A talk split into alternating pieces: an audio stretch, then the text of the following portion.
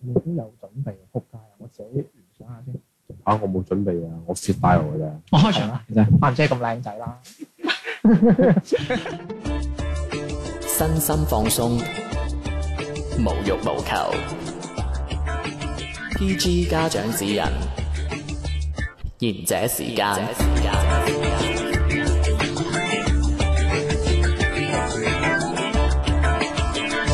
Hello，各位好，歡迎收聽賢者時間。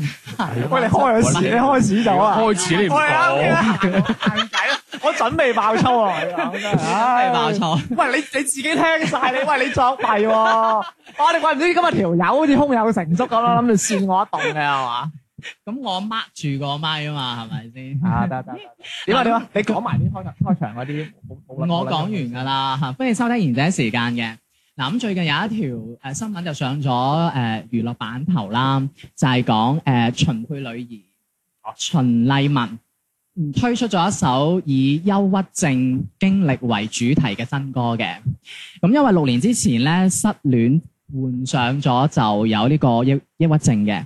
咁如果講到失戀呢個話題嘅話咧，就不得不要提到前任呢一個群體啦。你做乜望住我啊？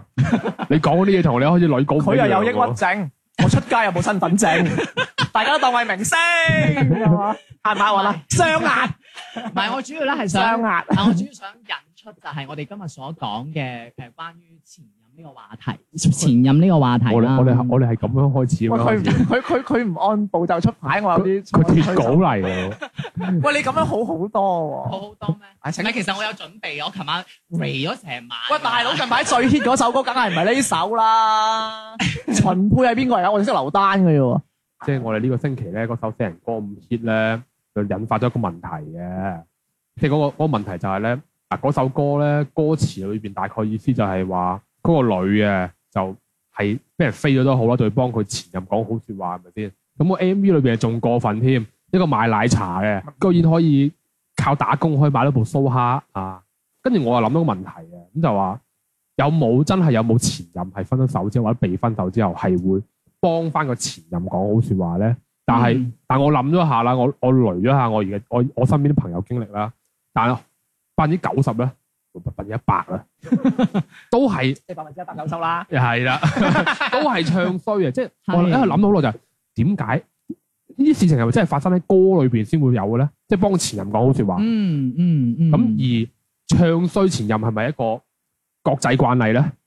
嗯係咯，因為我揾 過誒誒網上好多嘅網友咧，通常都係唱衰前任，就真係好少話會同前任講好説話，或者會幫前任誒講好説話咁樣咯咁你。幫下你前面講句好説話 先。A 制嗰個啊，你 就係嗰個我實幫㗎係咪我明先？啊，咁咪有咯。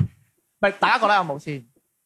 純潔啦，以你咁咁多年嚟嘅呢個。誒、呃我自己本人嘅親身經歷咧，我係基本上係未試過有前任幫我講好説話哦，真係㗎，誒，係我又想問一個好有趣嘅問嘅題，啊！你點可以知道你前任講你壞話嘅？咪因為你你其實你你個交際圈子啊，嗯其實有時候可能會有啲人係共通噶嘛，嗯或者係可能你有啲朋友你後來介紹俾佢識，咁、嗯可能你同佢互刪咗，但你可能佢未刪你朋友，你朋友就會同佢講：喂，阿邊個講你壞話喎、嗱，呢個故事咧就教訓我，如果我同我女朋友分手咧嗯，就唔好唔好講我唔好講我女朋友壞話俾佢聽，佢一定會講翻俾我女朋友聽噶，係嘛？你女朋友都報咗好多串俾我聽，啊 係咩？係啊， 喂，我好似頭先你啱啱講個問題咧，我誒喺、網上發覺有一個好特別嘅誒、呃、現象啊。通常講前任壞， 通常講前任壞話啊咧，都係女仔講男仔嘅壞話嘅喎，就好少話男仔會講前任女友嘅壞話正常或啊。者好話咁樣。 Sorry 多數好話或者壞話都係針對於男士嘅喎。你你你係咪有想講？冇，因為我啱就問咗大家，唔覺得，即係大家覺得會唔會講？嗯。咁佢又唔講，佢哋就要講其他啦。咁我覺得講其他都得嘅，啊，佢哋答答咗佢係啊問題答先咗啦。大佬問題 先唔。係，即係我咁講嘅。誒、你唔覺得其實喺中國人嘅社會裏邊咧，如果男人啊主動去同周邊人講，哇，嗰、個嗰、個咁嘅門西婆衰到不得了啊，嗰、個嗰、個狗婆衰到不得了啊，咁樣嗰啲咧，你好容易就算你真係衰都好啦，你好容易會俾人框咗你，咁你都衰啊！你你你自己衰咪算咯，你仲攞出嚟講佢周圍唱你嘅前女友，你係好咩好東西啫？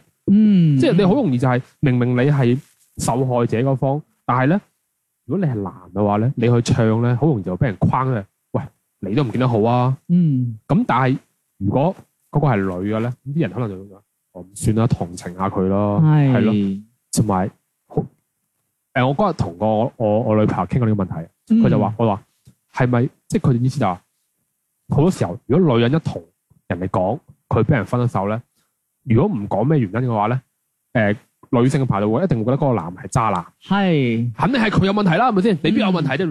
嗯都係嗰個劇本嘅。嗯咁誒，呃咁、我跟住我諗到下，其實都係嘅，因為但係但係我哋我哋我哋又，因為我哋一個男人嘅節目係咪先？咁、我哋用男人角度去出發就得如果即係我哋而家呢個社會咪好好好中意分勝負定輸贏嘅。係，咁如果你被分手好，誒、你或者分手，俾人呃誒分咗手好，嗯，咁、你去唱，即係等於係將你將你自己呢個所謂嘅勝負分擺咗出嚟俾人睇到啦。嗯，你周圍去同人講你輸咗嗯，或者你被淘汰啦嗯，係一件好光彩嘅事咩？嗯，咁所以我想引出一個問題，想同兩位討論下，就係即係講前任壞話，會唔會顯得自己好囉咧？啊，我講啊天少，佢算係前任啫，唔係唔係我佢個 example 啊嘛，啊佢以呢一個理性去分析啊嘛，冇冇專家嚟冇冇冇嘅。你你睇我有冇真嘅冇人設有有 冇冇冇，我哋阿天少嘅情感專家，唔係雖然冇前任，雲雲專 家，雲專家，即係依家打電台咪好多識醫性病嗰啲啊， 都係雲專家嚟啊嘛，打唔埋你去我哋醫院啦咁啊，搞掂啊嘛。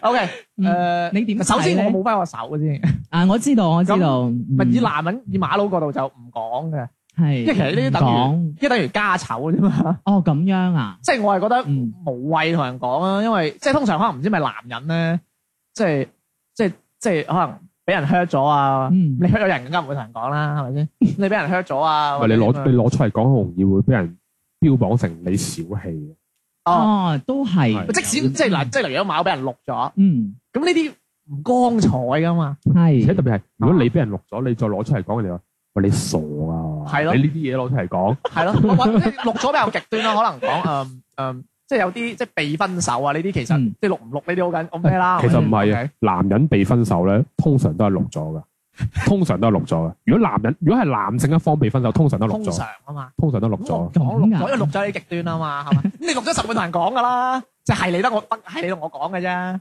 唔係咁，如果你普通分手嗯咁，唔會同人講啊嘛，即係覺得哎呀呢啲好難啟齒嗯啊，所以咪會有男人 KTV 呢首歌咯，係嘛？沒沒有有歌歌就啊咁説心事係咪先？ 哎嗱，又預訂一首啦，唔得噶，係呢個都嘛哦呢集都係要用許乜安係啦，又噶，係 啊，佢生 純潔點睇啊？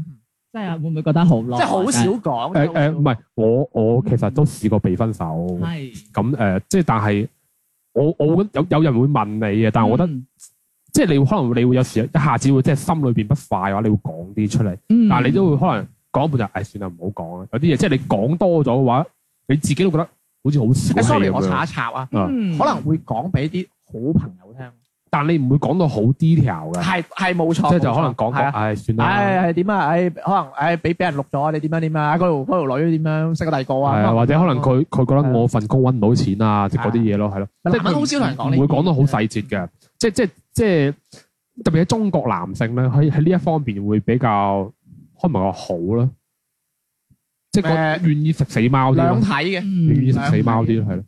咁但係即係你話誒女人分手之後去唱咧，哇！真係我哇好多係嘛真係好多咁。點啊？女性之友你點講？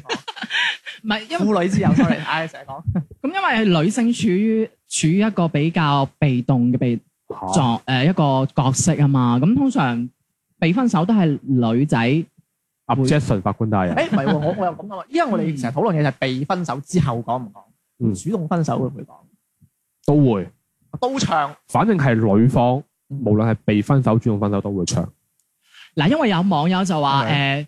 你頭你頭先兩位都話，通常都好少講啦，咁樣有時忍唔住會講。咁有啲人有啲網友就係話啦，咁如果對方真係渣男嘅或者係渣女咁樣啊，咁我點解冇資格去唱佢啫？係咪先？一個巴掌拍唔係咪響，先？冇理由㗎呢啲嘢，誒，你講粗口都得啦，自由嚟。 即係咁唔係即講係一個巴掌拍唔響嘅。啊，咁啊係，咁講啦，嗯你揾一個男嘅，我相信你唔係今日識佢，聽日拍拖噶嘛。嗯嗯嗯嗯佢渣唔渣，一開始有有有表現噶啦。嗯，我如果佢一開始唔渣，同你拍拖拍到後來佢好渣，我哋反思一下啦，係咪你自己本身都有啲問題 啊？誒呢個好啊，我覺得呢個係咪先講得好啊？如果佢一開始係一個好男人，後來俾你逼成渣男，嗯難道你自己真係冇問題咩？嗯當然你可以話咁佢係渣男嘅本質，隱藏唔到另外一回事。咁但係如果佢一開始就係渣男，你後來因為佢係渣男同佢分手，呢個係反智嘅噃。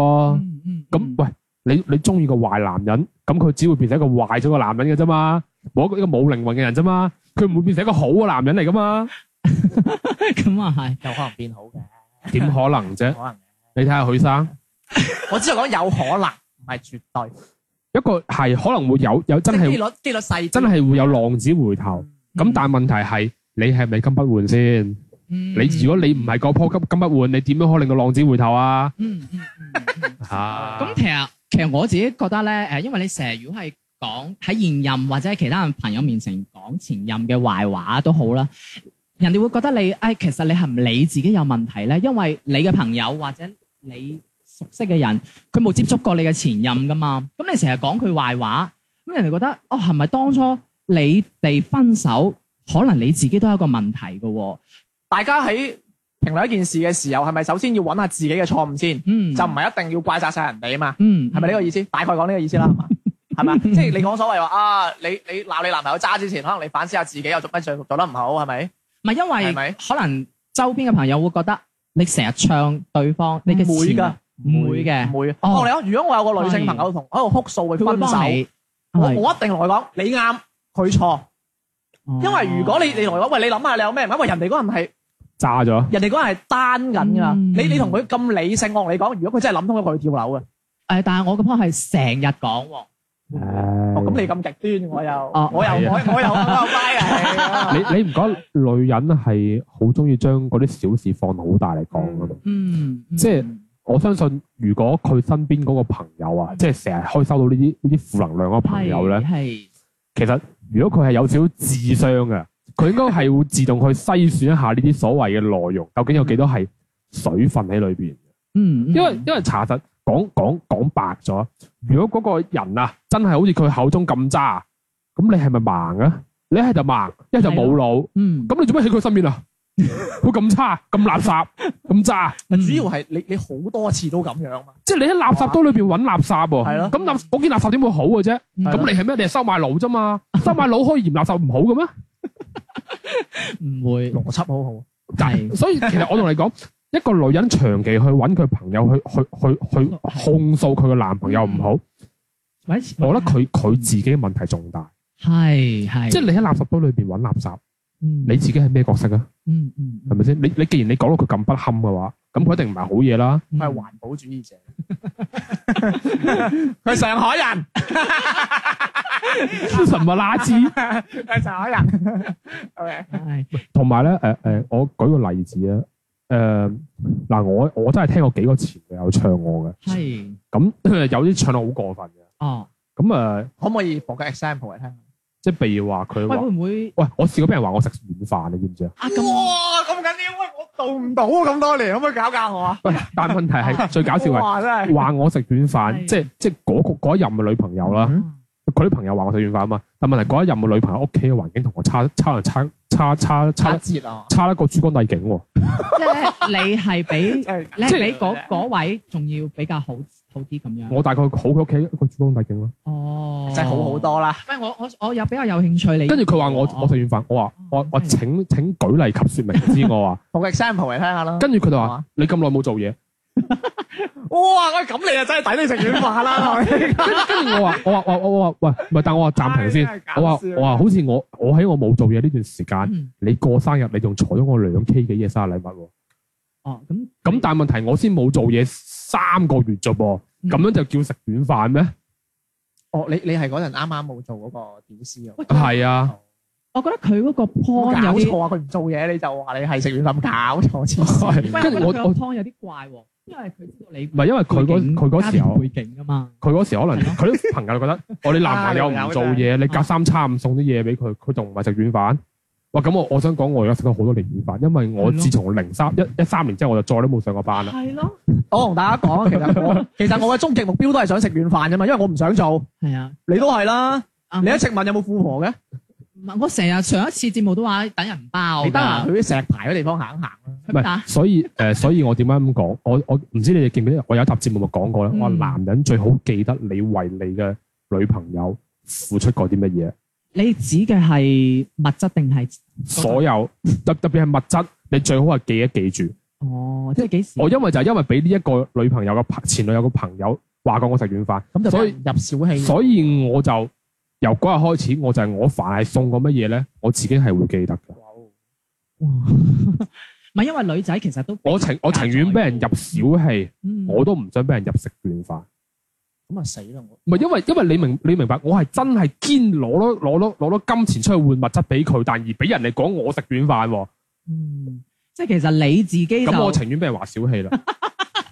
因為我人從來都唔係好大方，如果小氣同食軟飯嚟講，可能小氣就冇咁冇咁衰嘅， 食軟飯就撲街啲嘅。因為其 實因為其實使女人錢就打靶嘅，真唔係。嗯係講真啦。而喺而家呢個社會咧，你食得軟飯咧，你一係就好靚仔，一你係唔啊，係啊，係就一係就某啲身體器官好勁。啊隻手勁都得係，啊㗎。我覺得而 家唔係，我覺得而家食啊軟，其實我覺得食軟飯呢個詞唔可以喺以前咁樣當係貶義。唔係話食唔食軟飯嘅，即係如果你屋企佢係個女性，真係有本事揾到錢嘅，咁你做男人咁點解唔可以退居幕後咧？係咪先？係啊，但問題係就係好多女人佢又冇乜本事，但係佢把口又好有本事噶嘛，嗯，即係或者手冇本事，口有本事咁嘛，好多女人都咁樣噶。我寫呢集節目講完之後，可能可能會跌唔係粉啊。某啲啫，唔係某啲，唔係唔係唔係，我哋唔係我哋唔係，其實我哋想講嘅意思，我想最尾先講嘅。其實我哋個意思就唔係話誒，你你同啲朋友講你男朋友唔好係唔係唔啱，即即係你成日講就好有問題嘅。唔係，而且係你將你男朋友嘅唔好不停咁同人哋講啊，嗯本身都係一種唔好嚟嘅。嗯嗯因為因為其實外人係唔知道你兩個實際情況係點樣樣嘅，只要根據你講出嚟嘅嘢去描述一個你男朋友出嚟。嗯，咁咁我好容易會令到你身邊啲朋友會好先係為主討厭咗你男朋友，但係我覺得真係如果傳信嗰啲又又好 in 都係要驗下路咯。係又好 interesting 喎。嗯，唔係佢首先可能未知道事實嘅全部㗎嘛。嗱，即係好似呃誒誒誒純潔未見小明嗰陣，我同係我同小我同純你潔係講話，喂，不如嚟一齊做個節目啊！係喂，我拍檔好勁好堅㗎，你一見佢一定中意佢，佢有啲某樣特質你好中意嘅咁樣，哦咁其實你都唔會傳信㗎嘛，喂，望望望下條友係係係神係鬼先咁但係樣，見到之後就信咗啦。即係一見之後， 即係有你嘅思考咯，係咪先？即係冇可能話，哇，人哋點樣講你又信晒，喂，咁呢啲呢啲人就真係有少少未進化，我覺得係。咁，但係又好似你頭先講話，通常你都會幫翻你自己。幫我所以我要幫翻嘅意思係，例如嗯誒你失戀。係你話哇嗰、個女好衰啊，又用我錢又剩，咁我同你講，係、嗰、個女好衰，嗯唉、你你講我信咩？唔嗯係呢呢啲幫只不過係即係我 hea 我我安撫你啊，係，因為我驚你傷心啊嘛，嗯我一定係安撫你，即係你做一個好朋友嘅立場嚟講，嗯咁我一定係幫你講啦，因為你唔開心，我要開解你噶嘛。咁、嗯至於我信唔信你女朋友係咁渣，係我嘅問題啊嘛，係係係咪係，但通常我唔會，我唔會好似你咁做。我會幫我我就會話：哦，你講下佢有啲咩嘢唔好嘅地方，即我係你聽唔會分析嗯咁係樣。唔係？我我咪分析，你講嚟聽下先咯。咁我聽完之後就哦咁啊，佢使我錢啊，咁你你有揾幾錢唔多啊咁係唔啊？係？即係咁我話啊咁咁係咪你揾好多先？嗯咁如果佢話唔係，咁我就我會聽一聽佢佢個過成程個故咯事啊係咯。係你有時聽完呢啲之後咧，你會覺得好有趣啊！嗰件事好有趣，嗯即係嗯冇，即係唔係話佢慘啊，佢慘啊，係咪先？但係你聽完就覺得嗯抵你分手啦，抵你分佢手嗰啦。點我都會做，不過等佢係啊平復咗先做咯。哦，即係過後先至再同佢慢慢再絕對啦絕對誒我分冇析啦我我人設係唔會過，我我要打鐵趁熱唔嘅。唔係人人事嘅問題，即係唉我知你個人啊唔係嘅。唔係因為因唔係因為即係識我嘅朋友就知道我係咩性格。你揾得我傾呢啲嘢咧，你就遇到俾我插你啊！係啊，你遇你啱嘅你遇到俾我撒鹽㗎啦。嗯唔係，其實你可能都係理性咁樣分析件事啫。會嘅，大家都係理性嘅。但係大家可理能性嘅當場嗰個人未必可能承受到你呢種咁理性嘅分析。咁係嘅，但當然咧，即係有啲有啲可能係有啲有啲前任啦，可能佢真係即係心裏邊有怨言啦，嗯去吐槽嘅。嗯但係可能有啲前任其實佢係好，佢冇乜所謂怨唔怨言嘅，佢就係想去吐槽你，而且係嗰種吐槽係吐槽可能係誹謗你嗰啲啦，嗯，都有。講下你嘅 story 嚟聽下先，即係有冇啲你覺得 喂真係冤枉啊包大人咁樣嗰啲嘅？有啊。係我常威同你申冤，啊！ 我我我就俾個機會我我你試過有一任前任咧，分手其實我哋分手嗰時都已經係成日嘈交嘅，哦但係係好瑣碎嘅事。我同你哋講過喺節目裏邊講過一次，嗯去旅遊仲要搭車又搭船嘈係係交，哦係分手之前成日嘈交。哦係咁咁誒，佢係識我其中一個誒，你反正識我一個人啦。跟住咧，後來佢就同嗰個人講嗰樣嘢咧，係個嗰個人係直接講翻俾我聽，佢就吐槽我阿媽，佢我覺得呢個唔得喎，真嗯係。佢話我阿媽對佢態度好差。哦，咁我我諗咗下，我但問題我話我阿媽唔點理佢嘅，點對佢態度好 ？差咧唔理佢咪睇好差，哦，係啊，佢意思大概係咪咩意思？啊？佢就話我阿媽對佢好對佢態度好差。哇哦大佬呢樣嗰見樣到你哋好熱情，哎呀你想食咩啊？跟住跟住後來咁，我後來因為我阿媽個人係好好大癲大肺，咁我同我媽講，我話喂阿邊個咁樣講嘅？咁係，我阿媽就諗咗下佢話，咁唔係啊，我同佢又唔熟，嗯，係咪先？咁我淨係知佢叫咩名，咁你想我點對佢啫？係嗯？咪先？我唔黑，我我又唔笑，又唔黑面，又唔指佢做嘢，已經好好啦。黑面好好㗎啦，可能會係唔咯會係佢你媽你媽媽做咗啲，或者係我係，唔係，因為我媽或咧，者佢見到你媽媽，所以有啲即係佢唔係佢佢佢佢認為就係、即係你哋平時可能覺得冇乜問題啊，但係佢覺得佢佢認為咧，誒、有啲人啲啲仔帶咗女朋友翻屋企咧，啲屋企人應該就好好熱情，好熱情嘅。咁、哦但係我阿媽就唔係嗰哦唔係嗰類人嚟嘅，哦佢哋覺得我阿媽就係、就係唔 like 佢，就係俾面色佢睇，啊，你嗰個就係冷啊暴力佢，哦，你嗰個 plan 到已經準備做你心做你又唔係又唔係啊！住住先嘅啫。哦佢個心態已經去到咁遠㗎咪即喎啊係即係其實我我我聽完之後我就覺得誒呃好 interesting 咯，係嗯咯，係咪因為因為我我我媽同你真係冇交集。咁咁但係你去揾人去唱我阿媽咁，咁咪即係你話嬲唔嬲咁我？誒，我覺得我當你細路仔咯，我最多係佢見過你媽媽幾多次啊？咁嚟屋企都見到嘅。其實大家即係以前去啲同學仔屋企玩咁樣，啊，真係人哋有啲阿媽唔中意你，即係可能知道你讀書唔叻啊咁喂樣，我即係即係唔係話唔中意你，即係可能覺得，哎誒你唔讀書唔叻，唔好同我仔玩啦咁樣，我即係你我會覺得 feel 到嘅，明顯 feel 到呢啲。我我從來都唔係同我屋企玩。不哦，過我知所有所有老母都唔係好中意人嚟屋企。係啊係啊，冇錯嘅冇錯。啊因為我成日嗌我同學嚟我屋企打機，所以我 覺得都都即係對你 feel 到我屋企人。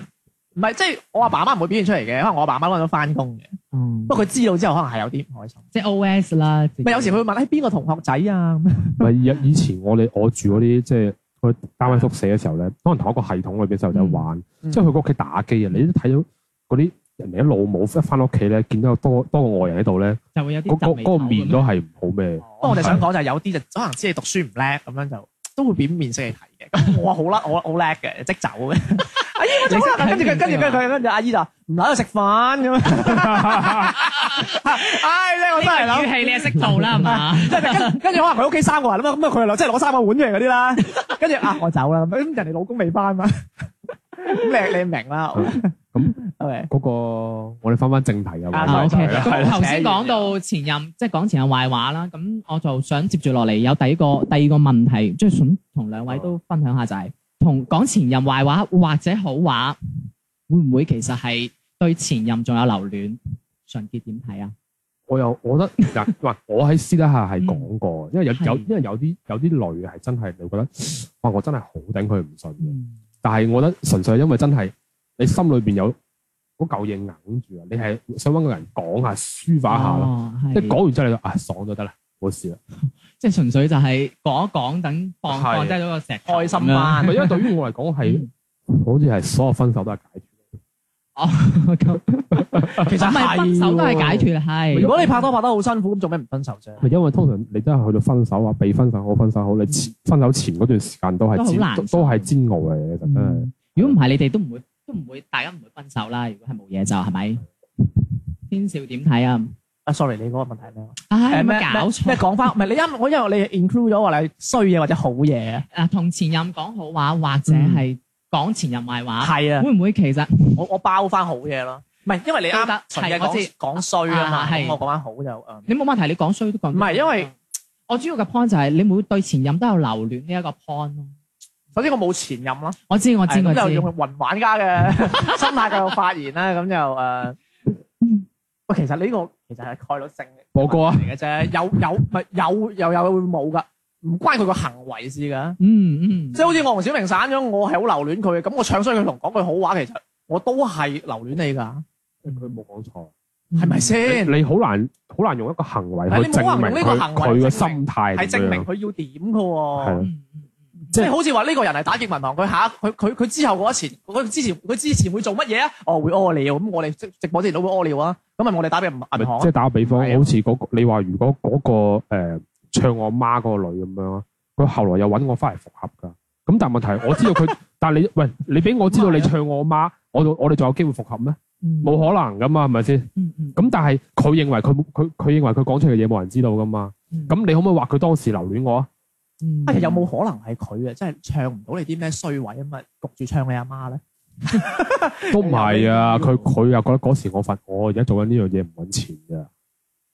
哦，咁咪話你冇唔係，出其息實其實其實其實好反智啊！佢嗰時候咧，我我哋係開鋪式噶嘛，跟住我嗰間鋪咧，我自己都已經贏咗利啦。佢嗰間咩私人鋪頭咧，蝕到撲街咁佢樣係咧。做乜哦嘢？佢自己都做生意，佢係做咩啊？Sorry。à? Ờ. 佢嗰時賣女裝咯，Ờ, 哦，哦，啊，咁我講翻我嗰個先啦。係所以我覺得冇乜可比性。咁你夾硬話有定冇，咁我覺得冇又唔係嘅夾硬冇哦嘅機會多啲咯。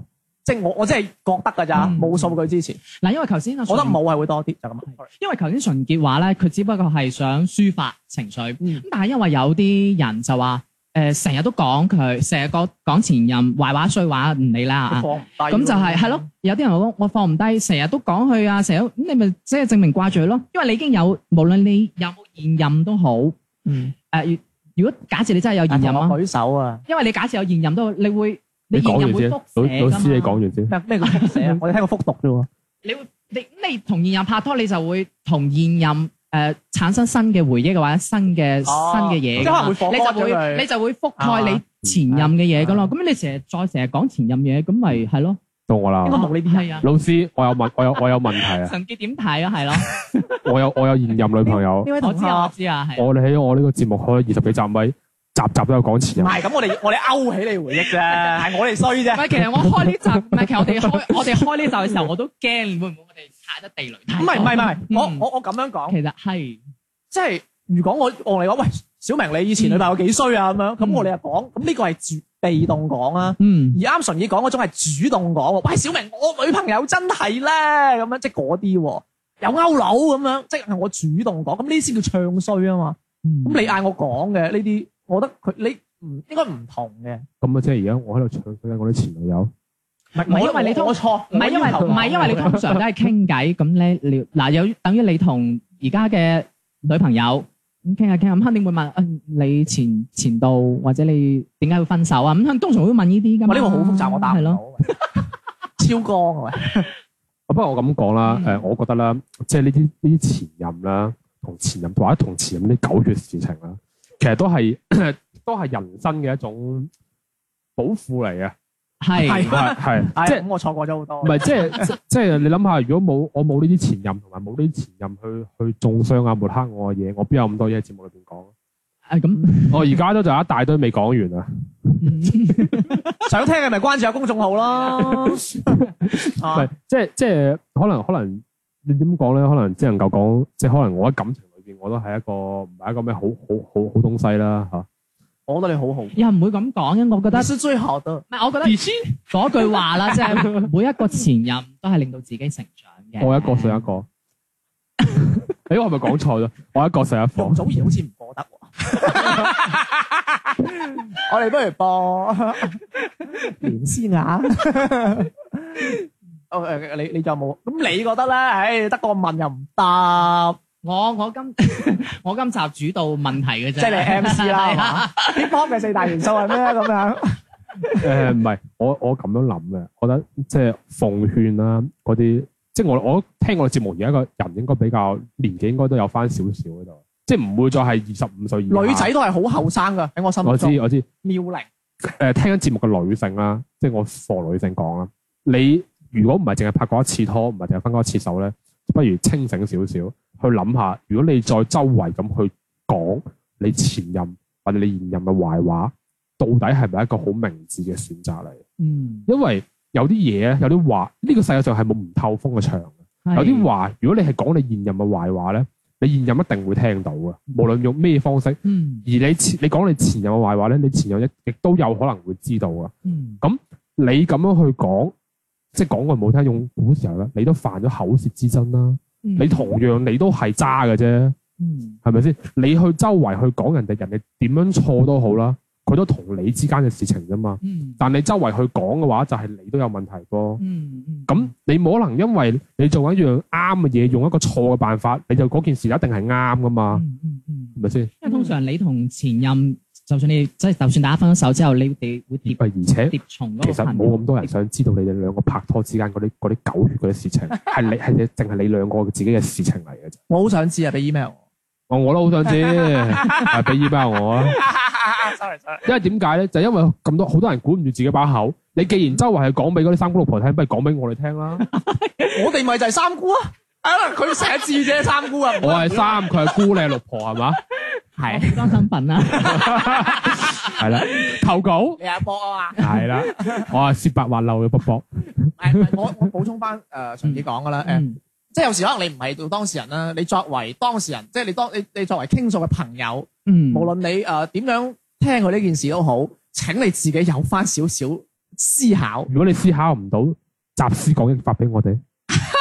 係咯，你即係因為你作為，即係我唔係話誒，即係可能有啲極端嘅例子，可能呢個女真係俾人錄咗啊，真係好慘，呢個女真係對呢個男好好，呢啲比較極端嘅案例，咁其實你 你真係要思考一下噶嘛，嗯即係你覺得哇，係咪真係咁慘啊，大佬？喂，你平時飯都唔請我食噶喎，你會貼仔咁啊 樣，你唔使係嘛指我啦，即係有時你你要咁樣諗下噶嘛，唔係話佢哋話哦，我真係我揾兩千蚊，我俾三千五佢噶，即係嗰啲係咪先？喂，大佬唔好玩啊！係嘛買血啦， 每個月買血千五蚊出嚟啊，仲要賣血啊！ 咁同埋誒，即係其實我又幫翻女仔講啊，係 即係即係 sorry 啊，即係我又幫翻女仔講，唔即使係有 sorry 時，噶，即係有時可能你你講嘅呢一下，嗯雖然你即係你係爽咗，你要抒發呢個情緒嗯係咪？你爽咗咁，其實係情有可原嘅。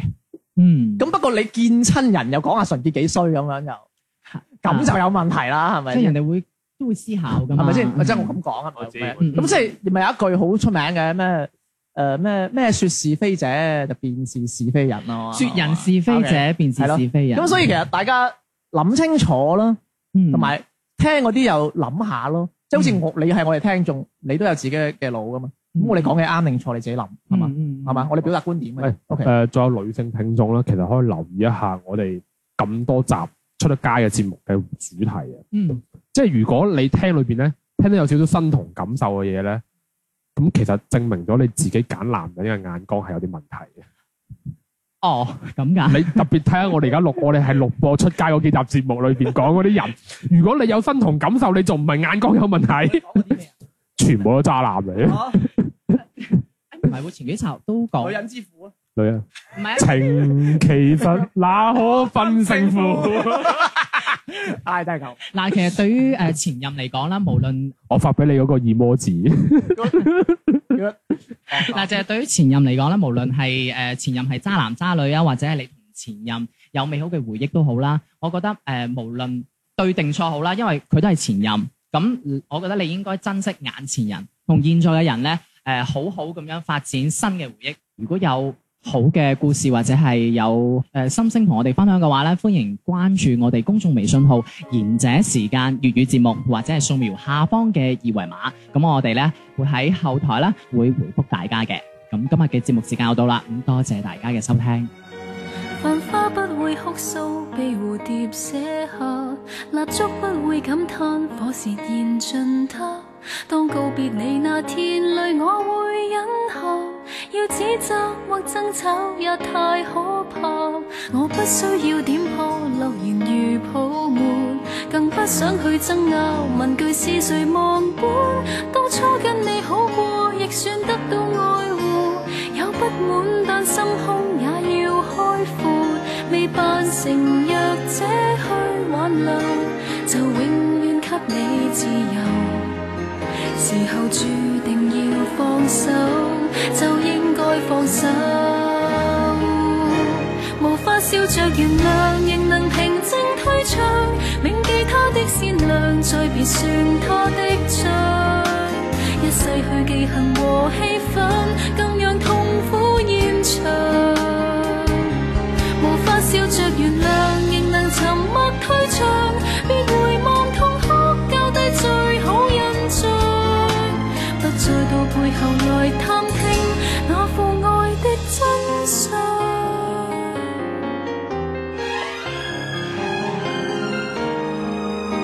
我不懂去裝作淡然和豁達，卻收起那掌摑。面對別離時刻，分手不要擁抱，但卻需要禮貌。要指責或爭吵也太不雅，未扮成弱者去挽留，就永遠給你自由。時候注定要放手，就應該放手。無法笑着原諒，仍能平靜退場，銘記他的善良，再別算他的罪。一世去記恨和氣憤，更讓痛苦延長。無法笑着原諒，仍能沉默退場，別回望痛哭，交低最好印象。不再到背後來探聽那父愛的真相。